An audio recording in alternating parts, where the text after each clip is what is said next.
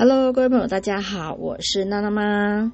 好，今天是手工皂问与答的第十二集，我们要来讲解的是第三十八页，参考书籍是娜娜妈天然皂独门秘籍，彩石文化出版。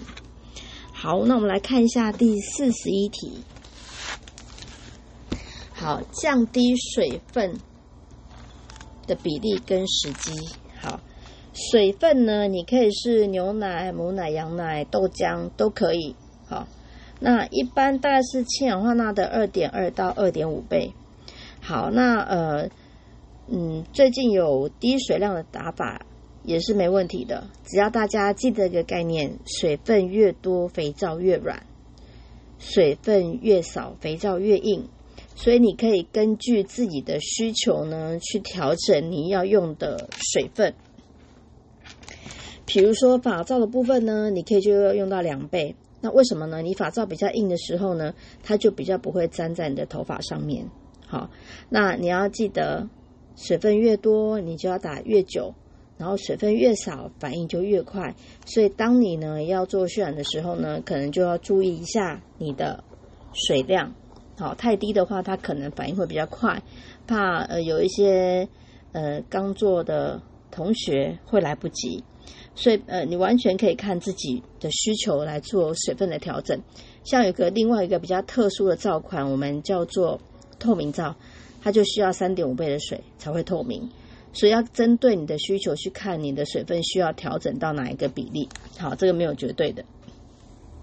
好，在第四十二题，用水、用牛奶或母奶做肥皂以后的洗感的差异。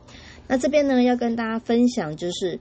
我记得有个客人跟我说过，他有用过水洗的，有用过牛奶做的，呃，有用过水做的、牛奶做的、母奶做的都有。然后呢，他分别的出来，用水做跟牛奶做不一样。更厉害的是，它可以分辨牛奶皂跟母乳皂的洗感又不一样，即使是同样一个配方。那这些细微的差别呢，可能是在呃常用的人就会就会感觉到。像我已经十几年都用母乳皂，所以。当我洗到用水做的话，我就会觉得对我来讲会比较干，因为我已经习惯乳皂的那个呃比较温润的洗感。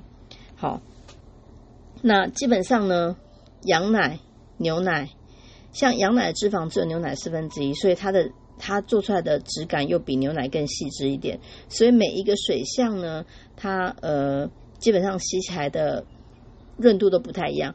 那是要看个人，也不是每个人都可以有这么大的差别。但是习惯用的话，就会有知道洗感真的还是有差异的。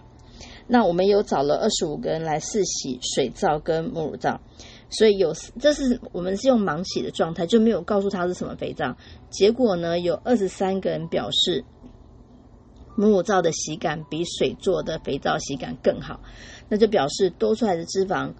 的确会让你手工皂的洗感洗起来呢更温润，好，所以还是有差别的哦。OK，好，再是第四十三题，可以用自来水来溶解吗？好，虽然水看起来只是溶解，但是呢，其实水的工作很重要哦。它的水，它的水分是协助皂化反应的重要角色之一，所以你的水越干净呢，对它来讲。它反应会更好，所以有太多杂质呢，可能会阻碍皂化反应的进行。好，那基本上我们会建议你不用自来水，那你可以用什么水？煮过的开水、过滤后的纯水，不用生水或矿泉水，因为矿泉水里面呢的矿物质会让它比较不容易起泡。其实这个概念呢，你可以拿一块肥皂去台北、台中、高雄洗，你就知道是有差别的，因为软硬水里面的矿物质的含量是不一样的。所以大家可以试试看。那除了水之外呢，也可以换成乳啊。我们刚刚说牛奶、母奶、羊奶都可以，豆浆也可以。好，有同学分享呢，丝瓜水很好洗。我记得我给香港的学生，他每次来台湾都会买很多丝瓜水。他说丝瓜水做的肥皂呢，洗起来特别的滑。所以你看，每个人对水相。的反应都不一样哦。那我我基本上我也洗过丝瓜皂，我也觉得蛮好洗的。那没有母奶的同学呢，你就可以用豆浆皂也可以，豆浆皂洗起来也不错。好，那再来就是碱的种类选择，市面上有利碱跟片碱哈，有工业级的跟试药级的。那我们基本上呃，你现在可以买到的话呢，都是工业级的。那试药级通常都是实验室在用，那成本会比较贵。好，那我比较喜欢用利碱，因为片碱容易有粉尘。那基本上我们试药级的纯度是九十九点九，但是工业的已经是九十九点五了，所以大家可以买九十九点五的就可以了。好，那基本上呢，呃，有些国外的氢氧化钾，它的浓度有到八十七或八十三，台湾通常是卖九十五的，所以你们要去使用的时候，你一定要问清楚你的厂商，你的钾是几帕，或者氢氧化钠浓度是多少，只要不够的话可以补减。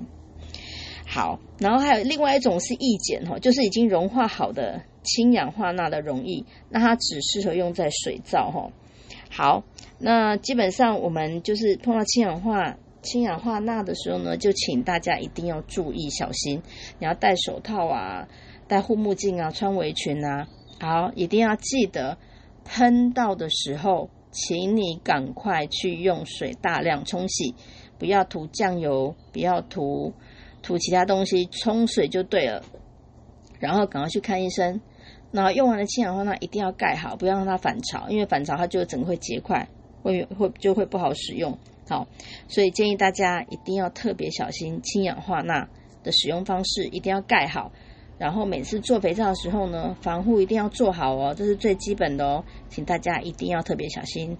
好，那我们第十二集呢就分享到这边，感谢大家，我是娜妈，有问题可以留言给我，记得订阅你才可以收到我们最新的。广播，感谢大家，拜拜。